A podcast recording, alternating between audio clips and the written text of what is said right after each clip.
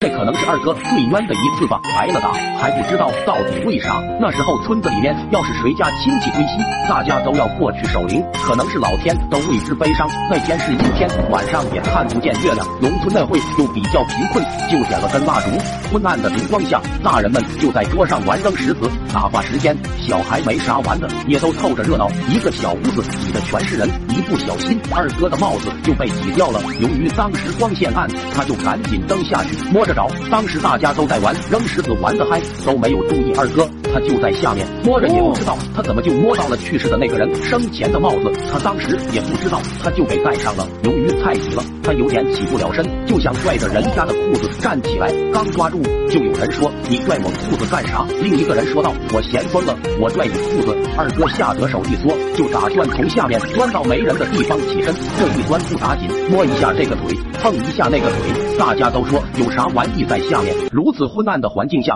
气氛顿时就变得诡异起来。玩游戏的也不玩了，突然变得异常的安静。二哥也终于钻了出去，好巧不巧的，他刚好钻到了棺材那里，他就猛地起身，喘了一口大气。他这一口气在如此安静诡异的环境里面被无限放大，大家都往那边看去。那时候二哥还长得比较白，一个煞白的人戴着死去人的帽子，又从棺材旁边突然冒出来，还喘了一口大气，这不禁让人联想到点什么。直接给大家吓蒙圈了，不知道谁喊了一声“鬼啊”，诈尸了，屋子里顿时乱成一团，拔腿就往外跑，这一下就给二哥整懵了。什么鬼？哪里有鬼？二哥一脸懵逼，也被吓够呛，就跟着大家跑，还一边喊：“别跑啊，等等我！”他一招呼，大家跑得更快了。二哥也慌了一批。拼了命的追，生怕掉队。这大黑天的，谁也看不清楚。就这样懵逼的跑了二里地，最后实在跑不动了，大家也都不跑了。这时候天上的月亮也露头了，透着月光，